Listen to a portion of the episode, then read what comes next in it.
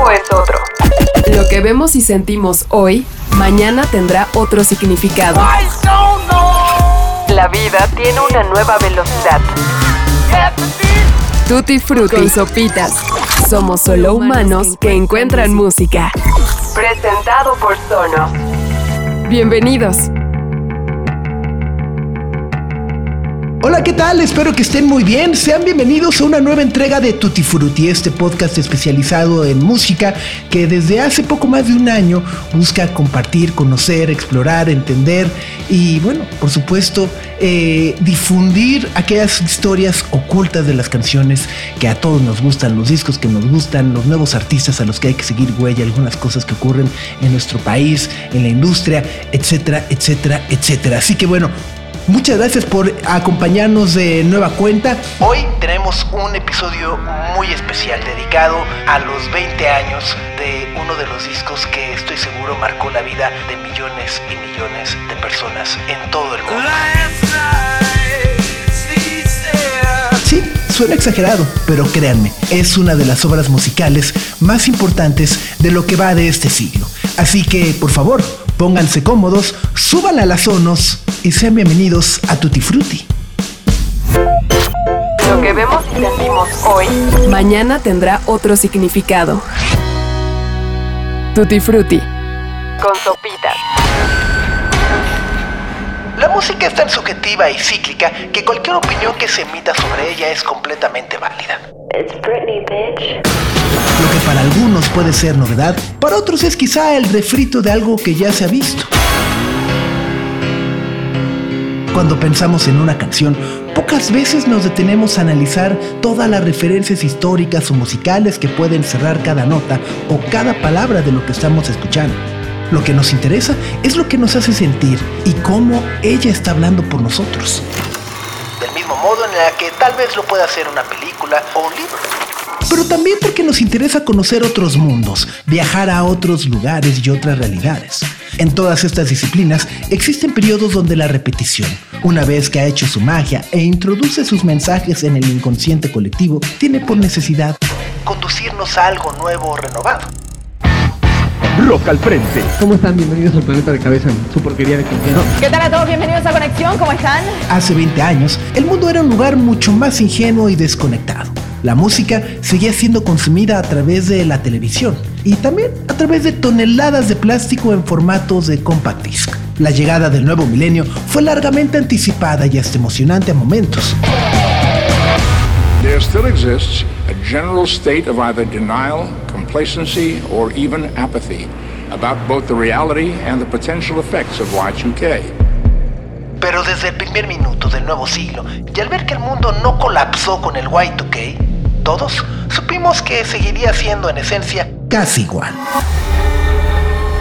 Grabado en un diminuto sótano en la zona de Lower East en Nueva York, el disco que hoy nos ocupa fue concebido como un paso natural en la relación que tenían Julian Casablancas, Nick Valenci, Albert Hammond Jr., Nicolai Freitur y Fabrizio Moretti.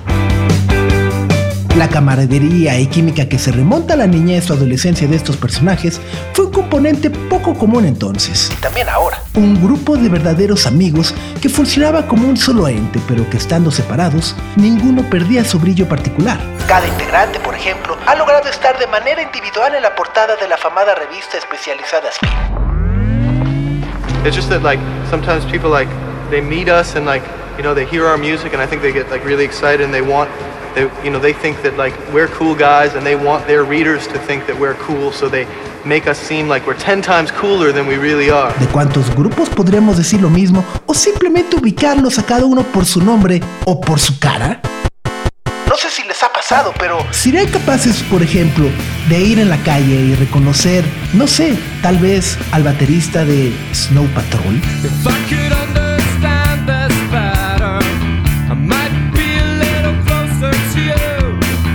Bueno, ok, Snow Patrol, saqué la edad, saqué la edad. Voy con algo más nuevo. Podrían salir a la calle, no sé, imagínense, están en Los Ángeles, Sunset Boulevard, lujo, fiesta, rock and roll y de repente, bueno, pues van caminando por la banqueta y dicen, bueno, pues a ver, voy a toparme y voy a reconocer, ni más ni menos, que no sé, a ver, es que estoy, estoy pensando, estoy pensando. Eh, iba a decir Tyler, pero Tyler es muy reconocible. Eh, a ver, al bajista de The National, que son mucho más conocidos, ¿podrían? Ese es tan solo un ejemplo. Al más puro estilo de los Beatles, los Strokes, mucho antes de la salida de su álbum debut, trabajaron incansablemente en el circuito musical neoyorquino, tocando y autopromoviendo su proyecto de manera, digámosla, análoga, o como diríamos, Sin Facebook, sin Internet, sin Instagram y en un momento en donde la red existía de maneras aún muy primitivas con conexiones tal vez no tanto de modem pero sí muy lentas y primitivas comparado a lo que conocemos con el día de hoy.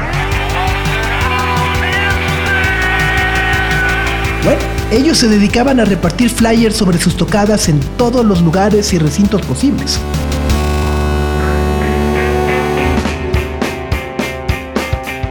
Cuando lograron su primer concierto el 14 de septiembre de 1999, los Strokes tenían claro que todo lo que querían hacer y expresar debía venir de las calles e idiosincrasia de Nueva York. Estaban conscientes que aunque para miles esa ya no era una ciudad de moda, para ellos seguía siendo fascinante y valía la pena contar algo al respecto.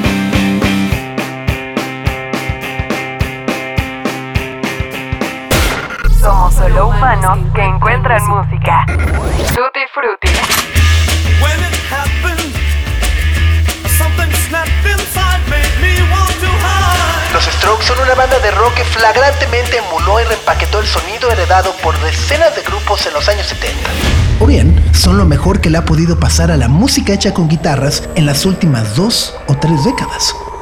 Los dos argumentos son creíbles y ciertos. Es decir, ha funcionado en los terrenos de la cultura dominante, pero más importante, aún funcionó en la subcultura. Esa que cree en los legados e idolatra las vibras y oscuridades que exhibía The Velvet Underground, Television, Los Ramones o Los Stooges. Al inicio del milenio, tal y como lo hemos platicado en este podcast, la música que llegaba a las más grandes audiencias en Estados Unidos y Reino Unido estaba dominada por una ola de pop y rhythm and blues. Un periodo donde la radio y canales de televisión estaban saturados con artistas como Usher, Britney Spears, NSYNC, los Backstreet Boys, Destiny Child, Travis o Coldplay. It's funny how everything has come together. You know, you're seeing a, a total melting pot of all different types of music. And I said this, you know, like a year and a half ago, I said this was gonna happen. I was like, you're gonna see every different style of music go and start everything. It, pop is what's popular. That's what people don't understand. Los Strokes eran las primeras estrellas de rock que realmente se sentían auténticas desde la muerte de Kurt Cobain y la desaparición de Nirvana siete años atrás. Claro, en ese periodo intermedio surgieron muchos actos derivados como los Foo Fighters o Garbage, pero ninguno con esa hora de redención de un género del que continuamente se declaraba muerto. Es decir, ha dejado una huella tan importante en la música del nuevo milenio que incluso hoy es difícil nombrar otro disco que sea considerado un pilar para decenas de grupos. Decimos esto no solo por lo que entregaron de manera musical, sino también por el nuevo significado que, como decíamos, le dio a Nueva York. Tal como lo narra en su libro Meet Me in the Bathroom la periodista Lizzie Goodman, los Strokes hicieron que el mundo pasara las páginas del grunge y Britpop con algo mucho más simple. La música de fórmula que sonaba en las estaciones de radio, ya fuera con el pop o con el llamado numeral, numeral, tenía que ser desplazada por algo o por alguien. Ese alguien era Julia Casablancas y compañía que al mismo tiempo daba cabida a grupos como Interpol, los White Stripes, los Yeah Yeah Yeah, los Kills, The Hives y un larguísimo etcétera. Lo simple era el garage rock distorsionado y olvidado. Sumado a todo ello, algo que estaba fuera de sus manos, algo que rompió la ingenuidad de todo el planeta. and all of a sudden it smashed right dead into the center of the World Trade Center. Uh, big, uh, flash of flame, uh, fire coming out from all over. Then the, all the um, the bricks, the huge hole right now. Um, it almost like the plane probably went through. I'm not sure. los atentados del 11 de septiembre. Por esa razón, y casi de forma inmediata, la música fue sumamente importante, porque se convirtió en un catalizador de arte en una ciudad que fue observada con lástima por todos. Todo fue escuchado de manera meticulosa y también a veces censurado, gracias al nuevo orden mundial que nadie estaba listo para entender y mucho menos afrontar.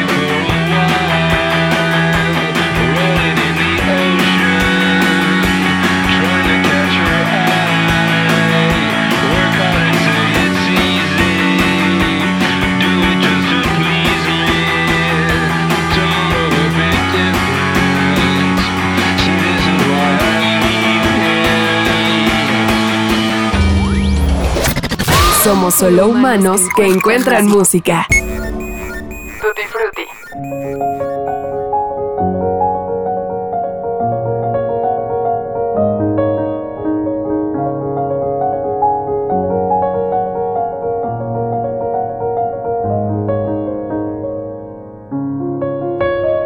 Easy Seed resonó en decenas de jóvenes gracias a este momento ampliamente reconocido y absorbido por la generación inmediata. Brandon Flowers, cantante de los Killers, por ejemplo, ya estaba en su propio camino creativo y de composición, pero sintió la necesidad de descartar todo lo que había hecho cuando escuchó por primera vez el Easy Seed. Bueno, todo excepto dos canciones que directamente fueron inspiradas por él mismo, Somebody Told Me y Mr. Brightside. Franz Ferdinand en el 2004 con Take Me Out vivió algo similar. Solo basta poner atención a su introducción para asociar rápidamente a la distorsión de sus guitarras a Last Night o The Modern Age. Alex Turner de los Arctic Monkeys ha dado crédito en repetidas ocasiones a los Strokes como los catalizadores de su existencia como grupo.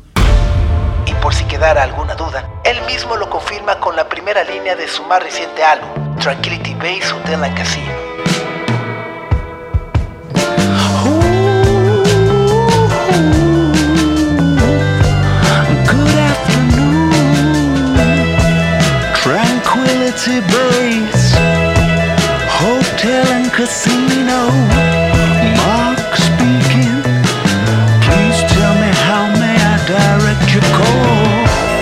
Y así podríamos seguir con anécdotas similares en bandas sucesoras como los Libertines, a quienes por cierto en algún momento se les conocía como los Strokes británicos, The Cooks, los Kings of Leon o Vampire Weekend. Antes del lanzamiento de Liz the Seed, los Strokes eran conocidos en ambos lados del Atlántico. Cuando fueron firmados por el afamado sello Rough Trade y lanzaron el primer EP con tres canciones demo, su popularidad creció rápidamente y los consolidó como un grupo importantísimo. Thank you, you, guys are amazing. All of you. Better the gods? Yeah, what's going on? Los conciertos que ofrecían a lo largo y ancho del Reino Unido no solo se agotaban de manera instantánea, sino que muy al estilo inglés, fueron vistos como una boy band que podía ser altamente rentable. Las 11 canciones, sin embargo, tienen un discurso completamente distinto a lo que podría ser y dar una banda de solo 5 rostros claramente reconocibles. El guiño al pasado, como dijimos al inicio, era claro y nunca lo trataron de ocultar o negar. Last Night, en palabras de Julian Casablancas, fue un robo casi íntegro al éxito de 1977 de Tom Petty, American Girl. Well, she was an American girl, raised on promises. Del mismo modo que The Modern Age era I'm Waiting for a Man de The Velvet Underground. Paradójicamente, la música que escucharon durante su adolescencia y conocían al derecho y al revés, no eran solo las canciones que se asociaban tradicionalmente a Nueva York. Eran más bien el grunge de Nirvana, Pearl Jam o Soundgarden. Ese era en realidad el ADN de los Strokes, al menos en sus primeros dos discos.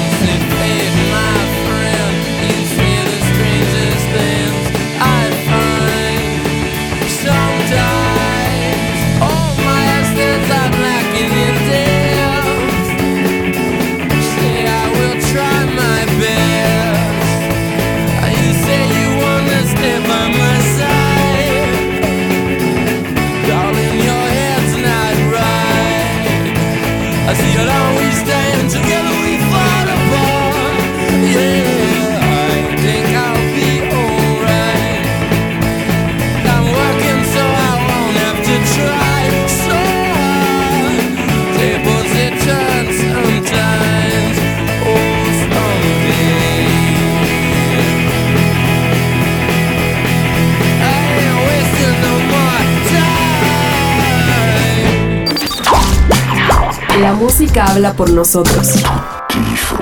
Con sopitas.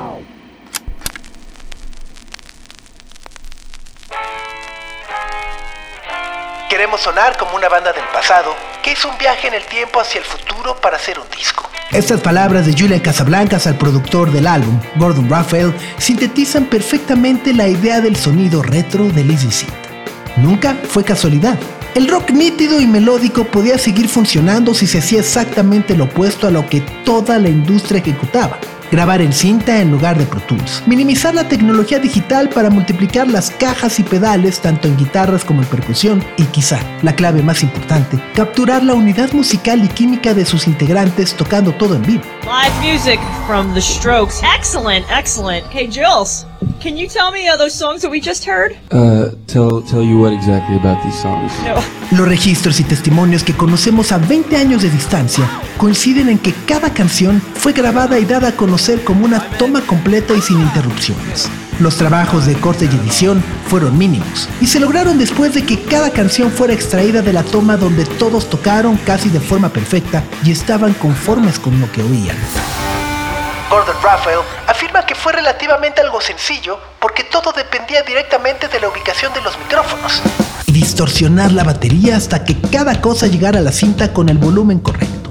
Y por último, pero no por ello menos importante, mantener el sonido vintage que tanto hacía enojar a los ejecutivos de RCA Records. Sabían que mientras esas personalidades de cuello blanco estuvieran molestas, eso significaba que estaban por el camino correcto que quizá esa rebeldía podría transmitirse en el trabajo que finalmente todos conocimos.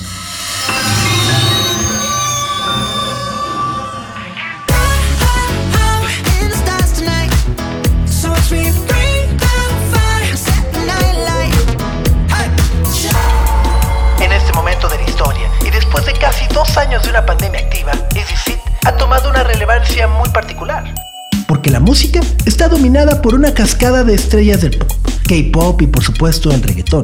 El rock y mucho de lo que representan hoy los Strokes se vive de una manera distinta porque el género, desde hace muchos años, dejó de ser parte de la cultura dominante para regresar al origen y lugar en el que algún momento estuvo, en la cultura subterránea. Pero bueno, tampoco muy por debajo de la superficie.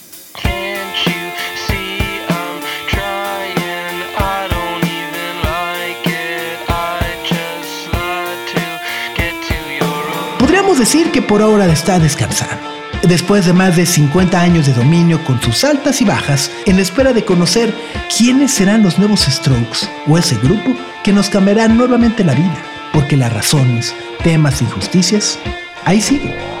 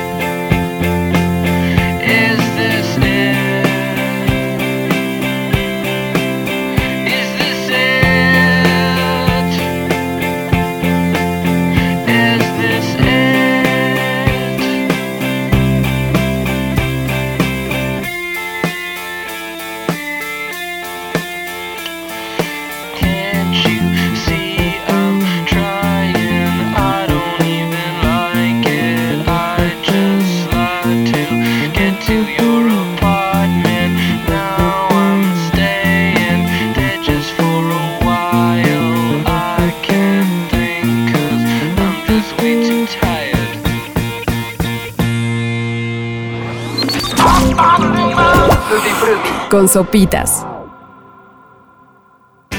De esta forma llegamos al final de este episodio de Tutti Frutti. Muchísimas gracias a José Antonio Martínez por el guion de este episodio, así como a Ahmed Cosío por el diseño de audio.